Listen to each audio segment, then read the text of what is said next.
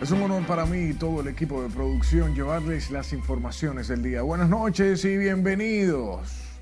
Iniciamos esta emisión de noticias en el Palacio de Justicia de Ciudad Nueva.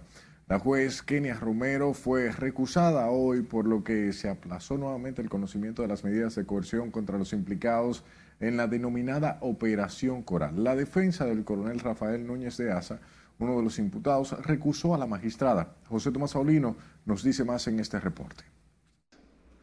Entonces no entendemos las razones que tiene la honorable jueza para de manera acelerada, rápida, la recusación fue hecha por Félix Portes, abogado del coronel Rafael Núñez de Asa, calificado como el cerebro financiero del entramado de corrupción, según el Ministerio Público. Lo hizo después de fracasar su pedido de aplazamiento que hicieron otros abogados de la defensa, excepto la de Raúl Alejandro Girón. Pero nosotros totalmente entendemos que la jueza todavía no ha visto ni, ni el alcance ni la magnitud de los archivos que ha presentado el Ministerio Público. Es por eso que la jueza entiende que, bueno, son 295 pues, usted puede, pero es que no hemos podido. Cuestionó la celeridad de la jueza Kenya Romero. Según él, eso vulnera el derecho de defensa efectiva de los imputados, lo contradice el Ministerio Público. Es que creo que la defensa quiere desnaturalizar totalmente un sistema de seguridad que no es propio ni siquiera de la República Dominicana. El miércoles último, la jueza había aplazado la audiencia y otorgó tres horas a cada abogado para socializar con los imputados el expediente. Que desde el lunes pasado a hoy día viernes, la defensa técnica no se ha podido preparar. Porque si esta juzgadora asume ese argumento,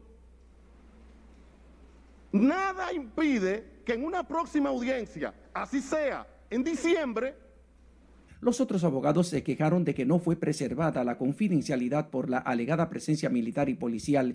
En el tribunal se presentaron fotos tomadas a los imputados en medio de la reunión con los abogados. Yo creo que es un asunto muy elemental y lo que ha hecho el licenciado Porte es simple y sencillamente ejercer el derecho que tiene de entender que esa celeridad que la juez le está aplicando a esto eh, compromete en cierto sentido su imparcialidad y él utilizó el derecho que tiene a hacerlo. Lo único que pedimos es que nos garanticen el derecho de defensa. No se está poniendo algo irrealizable, pero no queremos que nos sigan poniendo lo que se dice en el lenguaje popular, bobo. Ah, tú quieres una reunión. Ah, sí, yo te la voy a conceder un día antes de la audiencia y no te voy a dejar solo. Ah. Insistieron en la imposibilidad material de revisar en poco tiempo la solidez de la acusación contentiva de 270 evidencias en versión digital. El presidente de la Corte de Apelación de Santo Domingo, Julio César Cano Alfau, deberá encargar a un juez de la Cámara Penal la evaluación de la recusación contra la jueza Kenya Romero.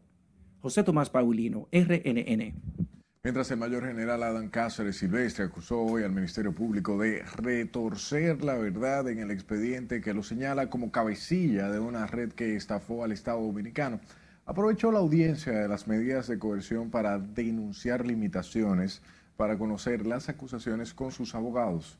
Nos dice más Cesarina Ravelo. Y pude allí enterarme de eh, tantas acusaciones de que soy objeto en ese expediente. Detenido desde el sábado en el Palacio de Justicia de Ciudad Nueva, el ex jefe del Cuerpo de Ayudantes Militares rompió el silencio para defenderse. He sido objeto de una investigación bastante acuciosa y eh, que los investigadores han tenido méritos en sus investigaciones. Sin embargo, eh, he notado allí, no puedo decir que demasiadas mentiras, pero sí he notado la verdad retorcida en contra de mí y de mi honor. Y eso me ha tocado profundamente, magistrada. Yo soy presentado allí como un malhechor. Atacó las graves acusaciones formuladas por el Ministerio Público contra él y cinco personas más, incluido el coronel Rafael Núñez de Asa, director financiero del CESTUR. No solamente es conocer las pruebas, son gestiones que ellos tienen que hacer en diferentes lugares para procurarse los elementos que me pueden defender. Ante la jueza Kenya Romero, que conoce las medidas de coerción contra el grupo, el oficial general defendió su trayectoria personal y militar. Yo le di varios nombres de, de personas que podrían eh, ser garantes míos para ello demostrar los arraigos míos en este proceso. Y obviamente el tiempo, el poco tiempo que le quedó ayer, eso era imposible. Explicó que en sus 52 años de edad, ni en el ejercicio de sus funciones militares, había enfrentado una situación similar. Apeló a la magistrada para que le permita hacer una defensa efectiva y limpiar su honor y su honra. Cesarina Ravelo, RNN. La pastora Rosy Guzmán Sánchez, quien según la Procuraduría se prestó para los negocios que le atribuye el general Cáceres Silvestre, afirmó hoy en el tribunal que se siente completamente vulnerable. Aseguró ante la jueza Kenia Romero que tampoco ha tenido tiempo de reunirse con sus abogados para coordinar la defensa porque no he podido por el tiempo y por todos los argumentos que han dado los abogados, para yo presentarle a mi, a mi, a mi abogado toda la documentación que necesita, todo el presupuesto que necesita. Y entiendo prudente, honorable magistrado, que usted tenga a bien sopesar esta, esta situación en la que me encuentro de indefensión, porque precisamente ustedes también están para garantizar mis derechos. El Ministerio Público asegura que la pastora Rosy Guzmán se prestaba como testaferro para lavar el dinero sustraído al Estado por la red encabezada por el mayor general del ejército, Adam Cáceres. En el caso están imputados además de la pastora Rosy y el mayor general Adam Cáceres, ex jefe del Cuerpo de Ayudantes Militares de la Presidencia, el coronel Rafael Núñez de Asa, el teniente coronel Raúl Alejandro Girón, el cabo policial Tanner Flete Guzmán, hijo de la religiosa, y el mayor de la Armada Alejandro José Montero Cruz. En tanto que el Ministerio Público practicó arrestos de oficiales en la base aérea de San Isidro en operativos relacionados con la denominada Operación Coral. Nuestra compañera María Ramírez nos tiene los detalles.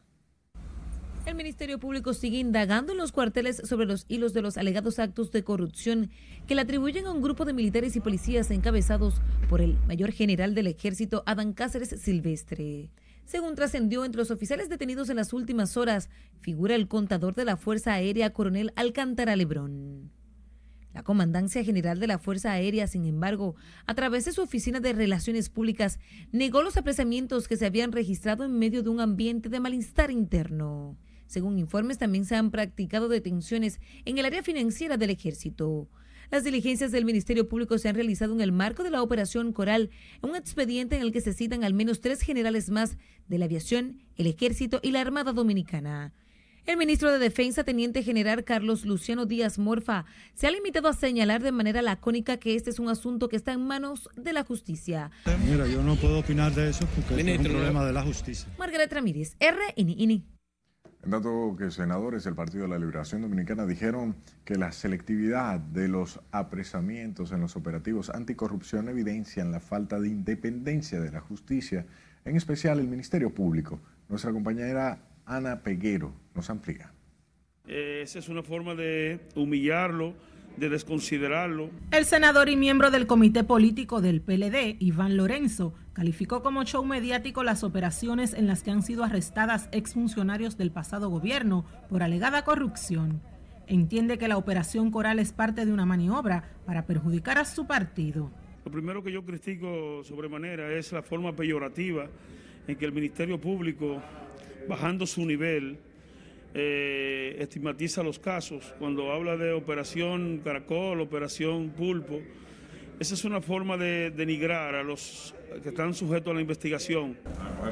En tanto, el senador por la provincia de Barahona pidió se les respete el debido proceso y la presunción de inocencia de los imputados. Cualquier investigación al respecto se haga eh, respetando el debido proceso y que se le dé la oportunidad a los encartados de demostrar eh, que su inocencia en este caso. El legislador José del Castillo Sabiñón recordó que los imputados en la operación Coral son inocentes hasta que se demuestre lo contrario. Ana Luisa Peguero, RNN. Los líderes evangélicos han reaccionado ante el apresamiento de la pastora Rosy Guzmán en la operación Coral y este viernes Ezequiel Molina dijo que si se van a procesar a todos los corruptos en el país, se tendría que trechar, o más bien techar, el Estadio Olímpico para albergar a los imputados. Siles no está con estos detalles. Que han querido aprovecharse de las ovejas mansas de la iglesia de la fe para su propio provecho. El carismático pastor que todos los años congrega a miles de feligreses en la batalla de la fe es partidario de las acciones contra la corrupción, pero sin discriminar. El reverendo Ezequiel Molina se refirió a los procesos en curso en la justicia por alegados actos de corrupción. Y en la operación coral figura como una de las piezas claves la pastora Rosy Guzmán, a quien no conoce, pero favorece que se respete el debido proceso. ojalá pudieran llevarla a cabo hasta el final, pero que yo dije una vez en una concentración que si se persigue y se encarcela a los corruptos, habría que cobijar el Estadio Olímpico para convertirlo en cárcel. Junto a otros líderes evangélicos, considera la corrupción como un cáncer que debe ser erradicado, pero desde sus raíces. En caso de que sea cierto lo que se ha dicho de ella, que tampoco puedo juzgarla porque no conozco a fondo el asunto, no sabemos si es el caso de ella, pero no todo el que dice Señor, Señor entrará al reino de los cielos. Que la iglesia evangélica, que los ministros, no vamos a bajar la frente porque una pastora haya fallado. Donde hay seres humanos hay quien falle. Donde hay instituciones amplias, como es el caso de la comunidad evangélica en la República Dominicana, alguien puede fallar en un momento. Eso no significa que la iglesia haya fallado. Los evangélicos también se refirieron al Código Penal aprobado sin las causales y las protestas que anuncian ahora las feministas. Lo van a hacer porque están bien financiadas, según hemos escuchado, y eso las organizaciones internacionales le promueven y ellas tienen que cumplir ese rol. El liderazgo evangélico se reunió este viernes en el marco de la Mesa de Diálogo y Representación Cristiana. Sila Aquino, RNN. El presidente de la Cámara de Diputados, Alfredo Pacheco, anunció que someterá una propuesta para que en el proyecto de reforma al Código Penal la corrupción simple sea castigada con apenas de 10 a 20 años y la corrupción agravada con penas de 20 a 40. Los detalles con Nelson Mateo. Una cosa que va en contra de todos los tratados internacionales, que va a incentivar la corrupción en este país en la Cámara Baja ha provocado revuelo la denuncia del vicepresidente de la FIN, Sergio Tulio Castaños, en torno a la debilidad de las penas para castigar la corrupción. Este viernes su presidente Alfredo Pacheco hizo pública una propuesta para que sean más contundentes las penas por este delito. Vamos a hacer una propuesta que de que la corrupción simple se castigue con prisión mayor de 10 a 20 años cuando sea simple y cuando sea agravada o reincidencia, entonces que lleve de 20 a 40 años. La Comisión de Justicia que está apoderada de la pieza se ha declarado en sesión permanente. Alexis Jiménez, quien la preside, aclaró que por el cúmulo de penas, quienes cometan actos de corrupción podrán ser sancionados con hasta 60 años de prisión. El hecho de corrupción con este código marcará un antes y un después. Nosotros no castigábamos el cohecho activo ni el cohecho pasivo. No castigábamos la malversación de fondos. No castigábamos los contratos ilegales. No, no la concusión. No castigábamos el peculado. Y todo eso porque han querido sacar solamente un artículo. Pero busquen los otros 14 artículos que siguen hasta el 315. Todos hablan de la corrupción. A partir de la semana próxima, la comisión volverá a reunirse para conocer un conjunto de modificaciones que no pudieron aprobarse antes de que la pieza fuera sancionada en primera lectura. Posteriormente, se analizarán en vistas públicas. Nelson Mateo, RNN.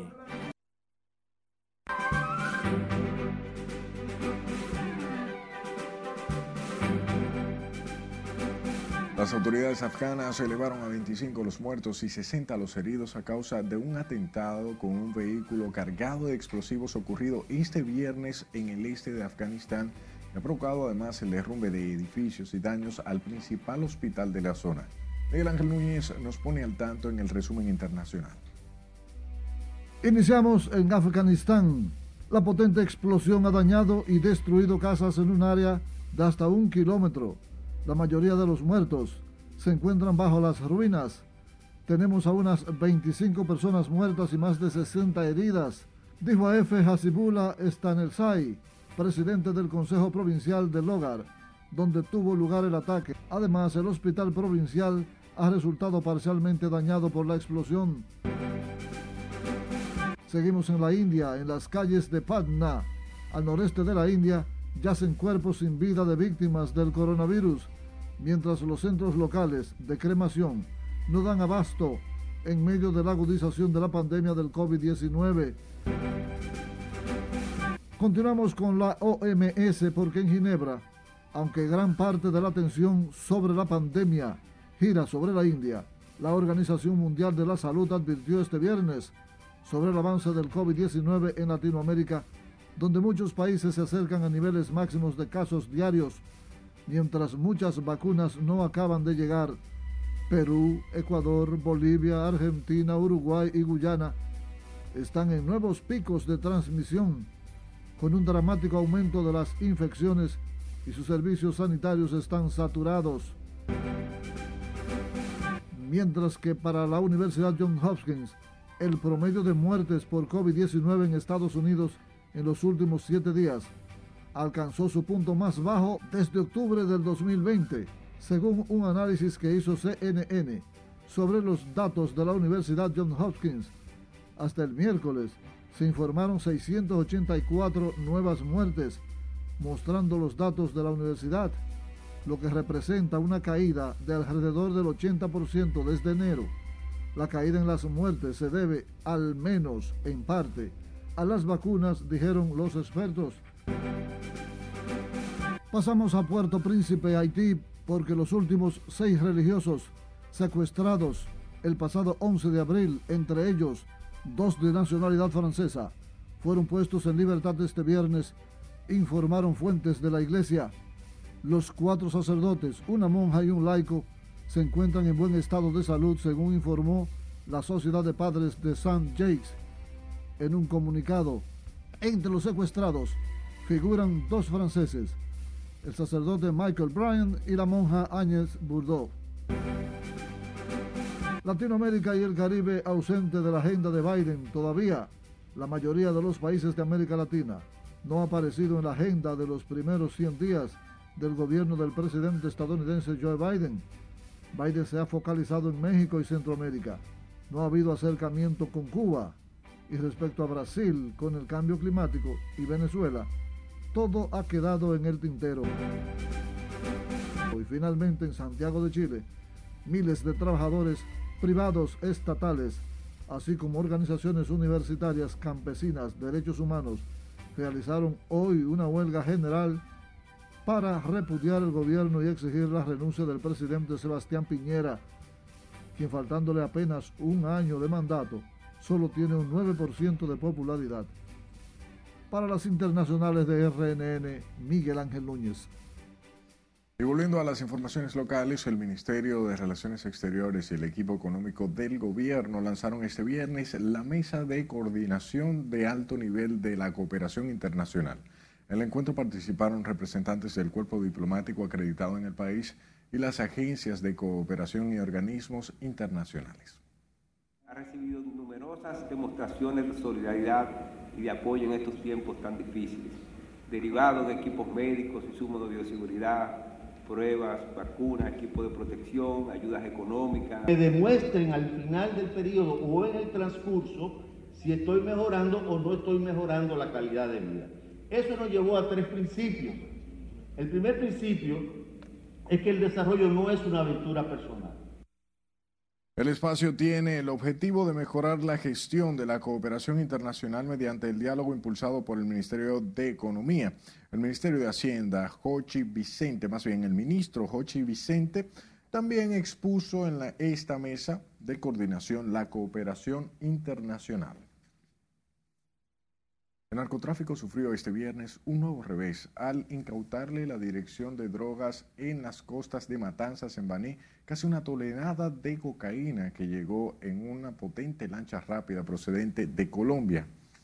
Juan Francisco Herrera se encuentra en la sede de la DNCD y nos tiene los detalles. Adelante, Juan Francisco. Buenas noches.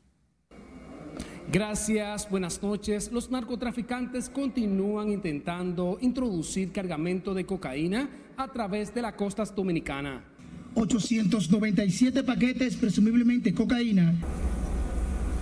Se trata de un cargamento de 897 paquetes de cocaína intervenidos en una operación en la que se conjugaron esfuerzos de la Fuerza Aérea, la Armada y la DNCD. Atendiendo a informes de inteligencia, dieron seguimiento a los ocupantes de una lancha rápida que habría llegado a costas dominicanas procedente de Sudamérica. La droga estaba en 35 pacas de cocaína y paquetes de marihuana. Los individuos, al notar la presencia de los equipos operacionales, reaccionaron disparando, iniciándose un tiroteo sin informarse hasta este momento de personas heridas. Los narcos habían descargado parte de la cocaína en una villa en Matanza, donde fueron apresados venezolanos y un ciudadano de Aruba, así como dominicanos. Mantendremos el esfuerzo desplegado de nuestra infantería de marina y nuestras unidades navales para dar el traste al traste con los que se encuentran prófugos. En este momento. La zona de Baní es uno de los puntos que tradicionalmente han utilizado los carteles sudamericanos de las drogas para introducir sus contrabandos de cocaína. En los últimos meses, más de 14 toneladas de cocaína ha sido incautada por la Dirección Nacional de Control de Drogas. Retorno contigo al estudio. Desde la DNCD, nuestro compañero Juan Francisco Herrera. Gracias. La Corte de Apelación del Distrito Nacional albergó hoy a dos importantes narcotraficantes, Jesús Pascual Cabrera Ruiz y Ernesto Bienvenido Guevara Díaz, quienes trataban de buscar su libertad. Nos da más detalles Nelson Mateo. Calificados por las autoridades como dos importantes capos, uno en el sur y el otro en la región este, Cabrera Ruiz y Maconi Guevara Díaz fueron trasladados al Tribunal de Alzada en el Distrito Nacional. Pascual Cabrera fue llevado a la primera sala penal en busca de que le varíen la medida de coerción que lo envió por un año a prisión por dirigir desde la cárcel una banda de sicarios.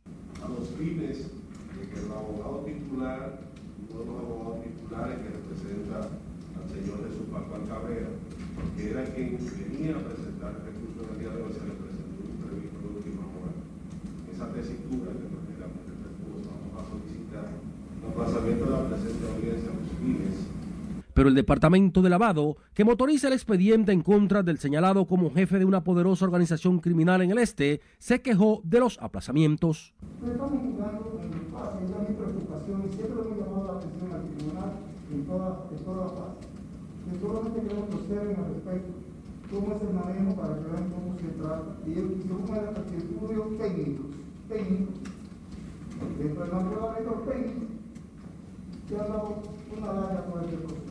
Y y mientras este proceso se desarrollaba en la primera sala penal, en la segunda, Ernesto Bienvenido Guevara Díaz, condenado a 20 años por los 1.400 kilos de cocaína incautados en el barco Calúa, también buscaba recuperar su libertad. Reconoce que se violaron derechos constitucionales al momento de registrar el barco y anuló unas actas, anuló unas actas y otra la anuló por la mitad en este caso específicamente el acta de registro de la embarcación. Finalmente, la apelación de Pascual Cabrera fue aplazada para el 11 de mayo y la de McColney, otrora hombre fuerte del Corredor Sur, la fijaron para el 13 del próximo mes. Nelson Mateo, RNN. Sepa que otro fiscal de Santiago fue suspendido en medio de una investigación que realiza la Inspectoría General del Ministerio Público David Barreras, se desempeñaba como fiscal adscrito a la Dirección Nacional de Control de Drogas en esa ciudad. Se trata de la misma indagatoria por la que ya fueron suspendidos el fiscal titular de Santiago, Francisco Núñez, y la fiscalizadora Adri Socorro del Carmen Fernández Ortega. Se le atribuyen faltas consideradas graves, lo que han rechazado los funcionarios suspendidos. Cambiando de información, un recluso murió y 23 internados tras sufrir quemaduras e inhalar humo durante un motín que protagonizaron en la cárcel preventiva del Palacio de Justicia de la Romana. Entre los alaridos de dolor y la falta de aire, los presidiarios denunciaron que pagan entre 15 y 16 mil pesos por un espacio en el hacinamiento o hacinado centro de reclusión. Miguel Ángel Núñez con la información. Escenas de dolor se vivieron durante el motín escenificado por reclusos de la cárcel preventiva del Palacio de Justicia de la Romana. Varios presidiarios sufrieron desmayos que ameritaron masajes cardíacos y otras maniobras por parte de los agentes y del personal médico. No obstante, Rodolfo Jean-Philippe acusado de cercenarle la mano a un pelotero, no pudo sobrevivir. Los presidiarios narraron que las protestas se originaron por el traslado de uno de sus compañeros. Gente de la celda 1 hablaron falsa calumnia de la celda 2. Y entonces. Querían cambiar el gobierno.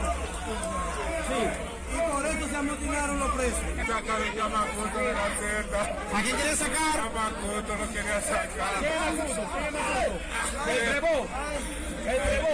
No, él no probó, él es bueno.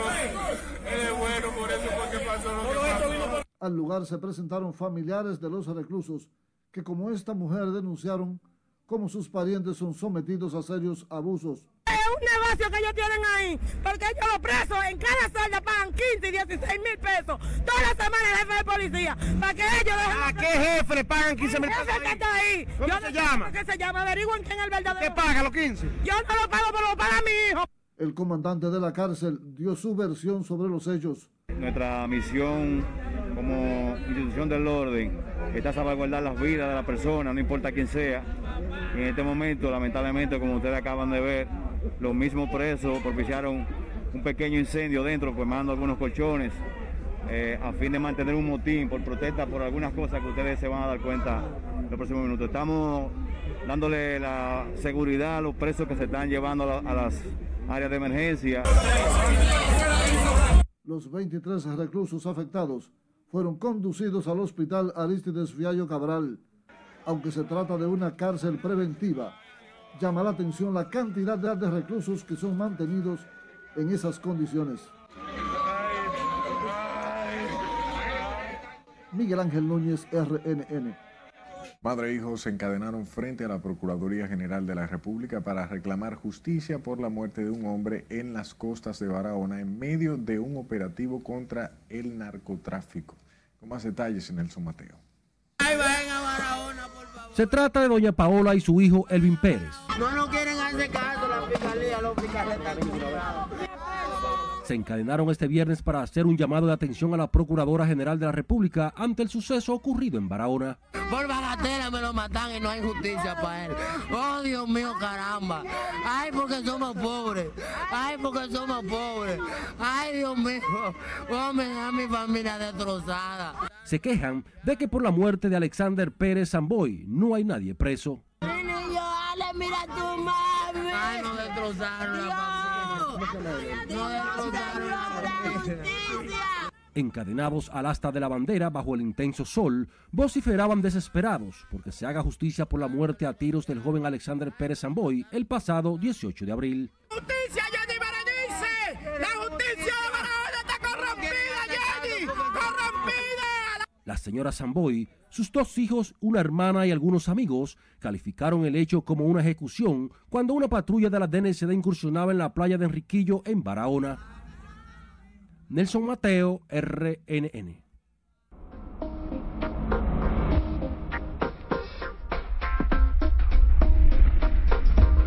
Este sábado disminuye la humedad y se reducen las lluvias y las temperaturas volverán a calentarse. Cristian Peralta nos presenta más en el estado del tiempo. Buenas noches, Cristian.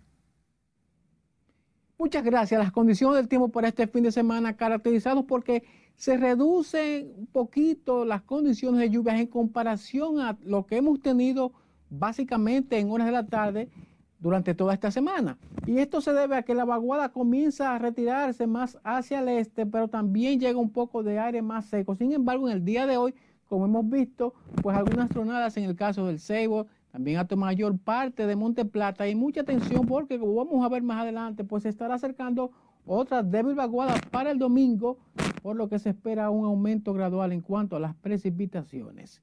Vamos a ver la próxima gráfica correspondiente al modelo de lluvias y miren ustedes ahí cómo esas precipitaciones comienzan de manera gradual a reducirse para este fin de semana, básicamente para el sábado, incluso ya para el domingo. Entonces, se espera que en horas de la madrugada comience a llegar un poquito más de humedad debido a esa vaguada que se va a posicionar sobre el noroeste de Haití, una vaguada eh, de rápido movimiento, pero por supuesto que estará eh, enviando humedad hacia toda nuestra zona. Hablemos acerca de las temperaturas porque para este sábado también las máximas se sentirán bastante calurosas y sobre todo tomando en cuenta que tenemos menor contenido de humedad, 31 grados Celsius en el caso de Santo Domingo, Monte Plata con 32, Bonao con 29 en el caso de Santa Cruz allá en Barahona con 29 grados Celsius, mientras, atención, allá en el noroeste, en el caso de Montecristi, porque se espera una temperatura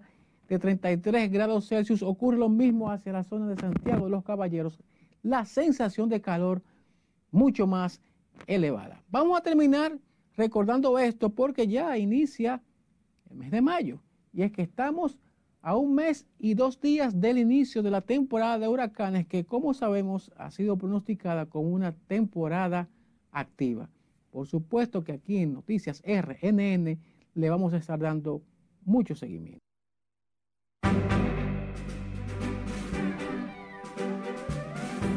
Eso. Sepa que el gobierno anunció este viernes el inicio de la segunda fase del Plan Nacional de Vacunación contra la COVID-19 que dará cobertura ahora a las personas mayores de 50 años. Laura Amar nos amplía. Además, señores, queremos recordarles que no debemos bajar la guardia. La medida tiene que ver con el aumento de los contagios en el segmento de la población con ese rango de edad en las últimas semanas. En una primera etapa será de ocho días de vacunación masiva a partir del 3 de mayo, mientras que se espera la llegada de un nuevo lote de dosis para los próximos días. Vamos a continuar entonces también con la vacunación de los, de los docentes, pacientes de cáncer, de hemodiálisis y de todos aquellos pacientes que tengan algún tipo de comorbilidad. Y sobre todo también a todas las personas que les toca su segunda dosis, rigurosamente pues pueden acudir a, poderse aplicar su segunda dosis. Los indicadores es que se están enfermando más por debajo de 50 años porque ya tenemos cubierto a las personas adultas mayores y es menos contagio en ese tipo de personas porque ya están vacunadas. Aunque el gobierno por el momento no contempla variar las medidas restrictivas contra el virus, advierte con un endurecimiento si siguen violando los protocolos sanitarios. Pero ese aporte individual de la ciudadanía todavía apelamos a que se cumpla para no tener que restringir más la situación que nosotros hemos, hemos venido viendo. Las medidas para ampliar la cobertura de la vacunación fueron adoptadas en un encuentro que encabezó anoche el presidente Luis Abinader con el equipo de salud. Se trató también sobre el incumplimiento de las grandes farmacéuticas que no han honrado los contratos de compra de la vacuna que ha hecho el gobierno dominicano. Hasta el momento, más de un millón de dominicanos se han vacunado en el país, de los cuales 800 mil ya han recibido la segunda dosis. Laurila Mar, RNN.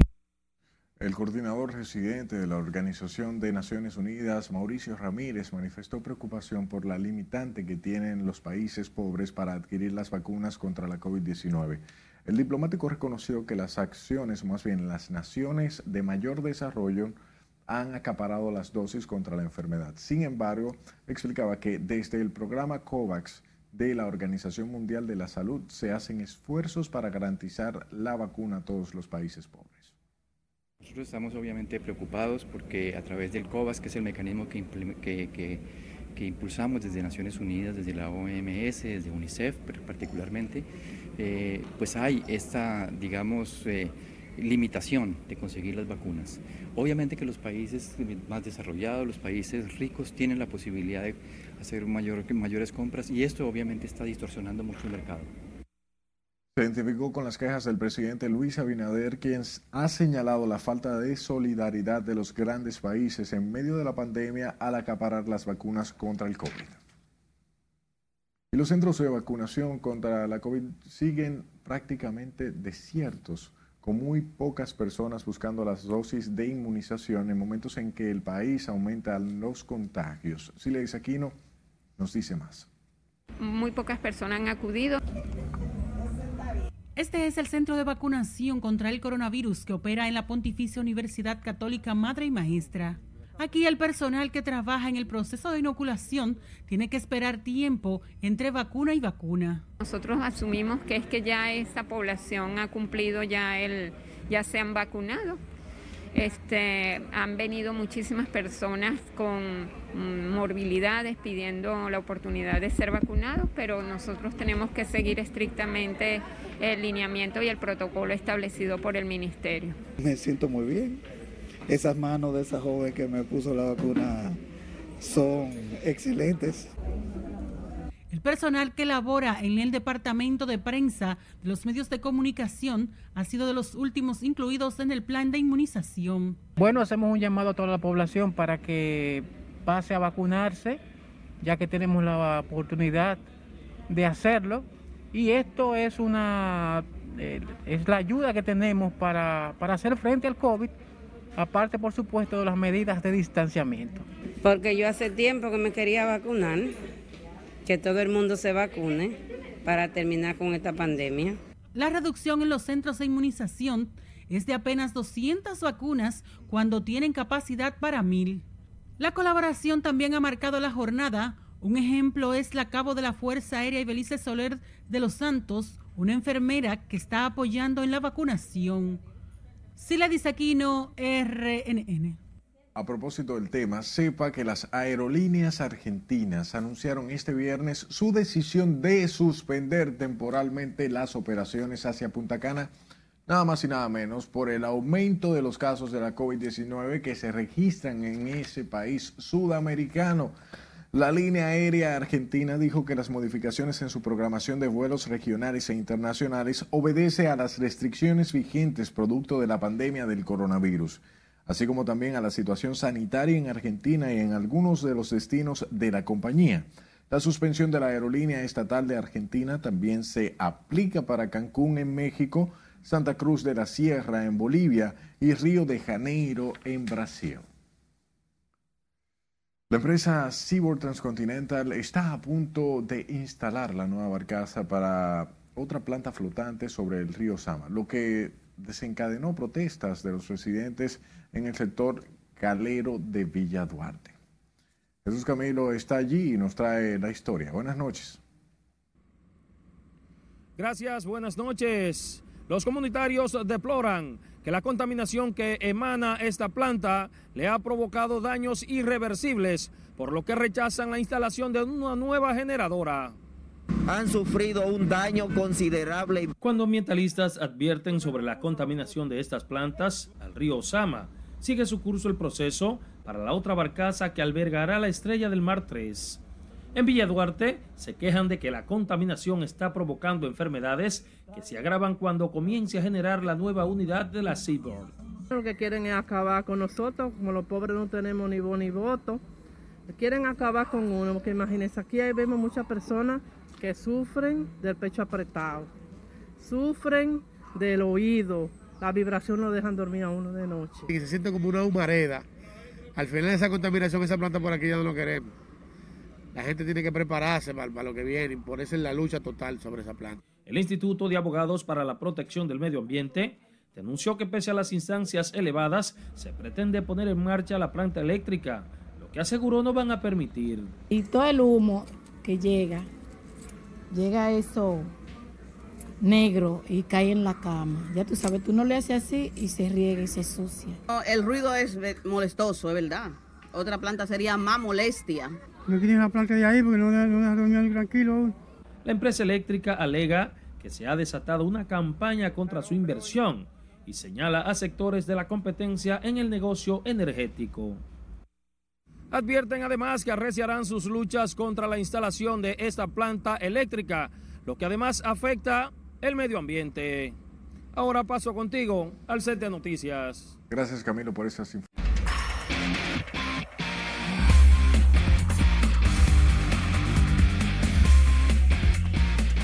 Muy buenas noches, feliz fin de semana. Iniciamos en Santiago porque ya hay un nuevo campeón en el baloncesto superior de la ciudad corazón. Se trata de Pueblo Nuevo, que logró su novena victoria, su novena corona de por vida, ganándole a los Pepines del Cupes 110 por 84. Los nuevos campeones se alzaron con la copa luego de una brillante actuación. Lo barrieron, fue barrida. Ahí estuvo Víctor Lee con 24 puntos y 4 rebotes. Ahí por los ganadores Ramón Galloway, 37 puntos, 8 rebotes, 7 asistencias. Adonis López, 12 puntos, 9 rebotes. Bernardo Polanco, 13 puntos por los campeones. Y como dice un viejo adagio, el que gana es el que goza. Punta a punta, de principio a fin. Pueblo Nuevo, los capitanes de la Bahía, campeones por novena ocasión del torneo superior de baloncesto de Santiago, Oscar La mandó al morro de Montecristi. ¡Qué palo! De Oscar regresando a la alineación de los Blue Jays por el mismo centerfield. Su segundo cuadrangular de la temporada. Tres remolcadas y lleva cinco contra los Bravos de Atlanta. Y Toronto está apabullando a los que eran bravos antes del día de hoy. Están mansitos. Mientras tanto, Carlos Santana con este pedazo grande, largo, inmenso por Redfield. La bola bueno, fue Michael Pineda, de Dominicano Dominicano. La mandó el morro de Montecristi. El cuadrangular de Carlos fue el sexto. Llegó a 20 remolcadas. Pero los mellizos de Minnesota están comandando el partido. Prácticamente lo tienen en un bolsillo. Positivo. Que el dominicano batió. Por otro lado, hay al revés, Carita Devers de Rafael. La mandó el morro de Montecristi de línea por el left field. Carita tiene siete cuadrangulares, 21 vueltas remolcadas contra Texas. Boston ganó el partido y Devers antes del juego montó un espectáculo en la práctica de bateo. Y el manager dijo, él parece que la va a sacar hoy. Y lo sacó. Mientras tanto, Edwin Uceta estuvo debutando por los Dodgers y el único daño fue un cuadrangular de Jackie Bradley Jr. de dos carreras. Mientras tanto, Freddy Peralta de los 0 de Milwaukee tiró seis entradas de siete hits, de siete ponches, un solo hit que fue el cuadrangular para romperle el no-hitter en el quinto episodio. Pero Freddy Peralta tiene el juego ganado. Por otro lado, José Ramírez, el pequeñito, conectó cuadrangular de los indios de Cleveland. También sencillo, remolcó tres. La mandó al marro. José Ramírez sigue caliente, empate el liderato de cuadrangulares en el equipo con el también dominicano Fran Mil Reyes. Los muchachos se están calentando, se ve el frío en los Estados Unidos y comienzan a calentarse los muchachos. ¡Ay, soy lo Almonte! En Corea, en Corea también le dan duro. Soy lo Almonte de 5-4, dos anotadas, un doblete, dos cuadrangulares, siete remolques. En la victoria del Catewist, de los hechiceros de Cate, el mismo equipo donde jugaba Mel Rojas el año pasado. Soylo Almonte. Atención, y las ibaeñas. Atención, Soylo Almonte está entero en la Liga de Béisbol de Corea. ¡Qué verdugo! ¿Cuántos palos? Y si él viene así para el béisbol invernal, cuidado. Ese muchacho es veterano y es de los buenos. De los buenos. Recuerden que Mel Rojas Jr. firmó con un equipo en la Liga de Japón y ya no está en la Liga de Corea. Parece que sí. No, no parece. Se batea más en Corea, aunque en Japón se gana más. Bueno. Importante. Y si tú lo comparas con República Dominicana, ¿cuál sería el resultado? Bueno, que ellos allá ganan muy bien y aquí hay veces que ni juegan. Gracias, Manny. Muy buena salida. Buenas noches. Y pequeños y medianos comerciantes pidieron este viernes al presidente Luis Abinader disminuir los aranceles de las importaciones por la tendencia alcista que presentan las materias primas en el mercado internacional. Entiende que si el gobierno no busca una salida para apoyar ese sector, se irían a la quiebra. Nuestra compañera Ana Luisa Peguero nos amplía. que se tenga en cuenta que el pacto fiscal no es solamente reforma tributaria. Los industriales han advertido sobre las implicaciones del aumento de las materias primas en el mercado internacional, una situación que se refleja en los precios internos de los productos y que amenaza a los comerciantes. Yo diría que podría, esa materia prima que, se, han subido tanto, tanto allá, podríamos hacer algo con los aranceles aquí, bajarlo un poco para que esas industrias grandes se mantengan y puedan mantener los precios. Que... esto está difícil. No se vende casi vende nada. Eh. Ya tú sabes con lo que bregamos con la cebolla, de eso está eh, perdiéndose. Comerciantes señalan que los productos agropecuarios son los que más han incrementado sus precios y esto ha provocado un menor flujo de clientes. La venta aquí eh, está un poco, no está muy abundante, pero eh, se pica siempre. Ya no viene, no como antes que venían muchos clientes, ya hay que mandar los productos a, domicilio, a los, que uno lo puede vender. De su lado, compradores se quejaron de que los artículos de primera necesidad están subiendo a diario. Esa cuestión de los precios aquí es una cosa totalmente insoportable, porque aquí se suben los precios día por día, noche por noche. Entienden que aunque hay una crisis sanitaria por la pandemia, el gobierno está en el deber de mantener la estabilidad de la canasta básica. Ana Luisa Peguero, RNN.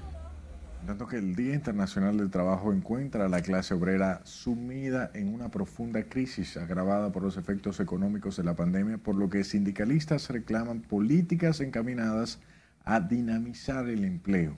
Con estos detalles, Laura Lamar. Dejó más de un millón de personas en estado de pérdida de empleo más de un año después, la pandemia continúa causando estragos en el sector laboral. Aunque el aparato productivo se ha ido reincorporando, miles de personas no han retornado a sus empleos, por lo que sindicalistas quieren una extensión de los programas sociales. Pero todavía queda una gran cantidad de trabajadores que siguen en estado de suspensión, con la agravante ahora de que se anuncia eh, que se van a dejar sin efecto los planes de protección que se han tenido y nosotros consideramos que sería erróneo del gobierno suspender estos planes. En la República Dominicana es un tema serio. Eh, afectado miles de trabajadores del sector informal que algunos estaban en el programa Quédate en casa, que fue eliminado recientemente, y eso agrava eh, claramente la situación de los trabajadores y trabajadoras dominicanas. Al celebrarse este sábado el Día del Trabajador, aumentan los reclamos de empleos con sueldos dignos, para lo que sindicalistas anuncian una jornada de lucha. Movilizaciones, vamos a llenar el, llenar el país de afiches demandando esa propuesta que estamos planteando. Va a incluir visita al Congreso, visita al Ministerio de Trabajo. Primero serán pacíficas. Si eso no puede, entonces convocaremos los trabajadores para que ellos nos acompañen. Además del elevado nivel de desempleo, el Día Internacional del Trabajo, que se conmemora este sábado primero de mayo, encuentra a la clase trabajadora en el país con una ley de seguridad social que no termina de reformarse y la amenaza de otra reforma fiscal. Laurila Mar, RNN. Reacciones a favor y en contra ha generado en la zona colonial la nueva Comisión de Preservación de la Ciudad Colonial que eliminó el patronato formado para dar seguimiento al remozamiento de esa importante zona turística de la capital. Nos cuenta más Juan Francisco Herrera. La decisión del mandatario contenida en el decreto 283-21, creando un nuevo organismo rector para la ciudad colonial, la ponderan residentes y visitantes del lugar que recogen parte de la historia del país. Consideran oportuno dar el valor que demanda la zona en estos momentos que requiere impulsar el turismo. El arreglo definitivo de la zona colonial, aparte de eso, deben traer especialistas extranjeros que han trabajado en zonas eh, históricas y eso en otros países. Sin embargo, otros ya dudan de tantas comisiones. Consideran que se debe dar continuidad a los trabajos de reordenamiento de la zona colonial. El asunto es que trabajen. Esto está paralizado hace años. Ya está el dinero. Si dieron el dinero ya que desarrollen el resto, miren los transformadores, están ahí todos enterrados y están igualitos, están fríos, no han hecho nada. entienden que llegó la hora de impulsar los atractivos y la riqueza que posee la ciudad colonial, donde se han invertido cuantiosos recursos en los últimos años. Lo que componen la zona son personas que se han agrupado y que son gente que ni son oriundas de, de aquí mismo, de la zona colonial, porque la zona colonial se destruyó, se desbarató en el orden del conglomerado o de los ciudadanos que viven en ella cuando vino la revolución. Los residentes y comerciantes de la ciudad colonial consideran que más que nuevas comisiones, se necesita acciones concretas para rescate de la zona, visitada por extranjeros en Santo Domingo. Juan Francisco Herrera, RNN.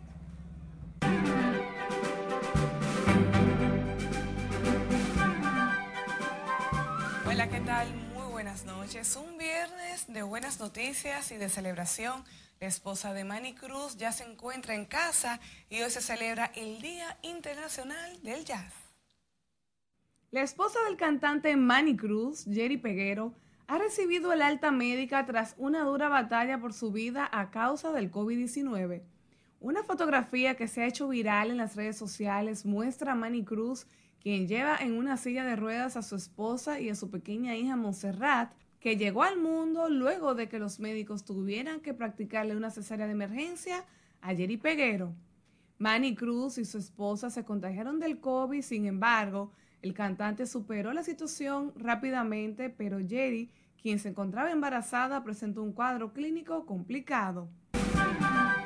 El exponente urbano Yomel El Meloso se encuentra detenido en la unidad de atención a víctimas de violencia de género del Distrito Nacional para conocerle en las próximas horas medidas de coerción. Yomel El Meloso habría sido sometido ante la justicia por su expareja, la exponente urbana La Perversa, por violencia de género. TCL Comunicación, patrocinador exclusivo de la categoría de fabricante de smartphones, para el talent show de The Voice Dominicana, realizó una visita al estudio donde se llevará a cabo el programa ubicado en el comercial logístico Esperanza Verde de esta ciudad. En un recorrido guiado por Angie Rodríguez, productora general del programa, y Luz García, presentadora, fueron mostradas a los clientes de la marca y prensa invitada las instalaciones del que será el estudio más grande del país construido de acuerdo a las especificaciones de la franquicia internacional. El joven cantautor dominicano Diego Jaar presenta este viernes su nuevo tema musical Ojos Claros con la distribución de la Oreja Media Group. Diego, formado en música, piano y guitarra desde pequeño, hace un despliegue de sus talentos y sus influencias provenientes del jazz, el ska y el soul en esta interpretación romántica que lleva la producción musical de Joel Berrido. Ojos Claros está disponible en todas las plataformas digitales para escuchar música a partir de este viernes 30 de abril. Y esta noche el Centro Cultural Reservas volvió a abrazar la música de los músicos en un vibrante concierto con el guitarrista afrojazz Isaac Hernández y su trío en un concierto para conmemorar el Día Internacional del Jazz. El concierto fue abierto al público con limitación de asistencia en coherencia con las medidas protocolares y distanciamiento social puestas en marcha por la pandemia del COVID-19. La conmemoración de cada 30 de abril surge tras la declaratoria de la UNESCO adoptada en noviembre de 2011 que persigue sensibilizar al público general sobre las virtudes de la música jazz como herramienta educativa. Excelente elección para celebrar el Día Internacional de Jazz con la música de ese grande eh, músico dominicano Isaac Hernández y qué bueno que sigue creciendo el jazz dominicano. Hasta aquí, hasta aquí diversión feliz resto de la noche. Gracias, Milian. Buenas noches para ti, para usted. Feliz inicio de fin de semana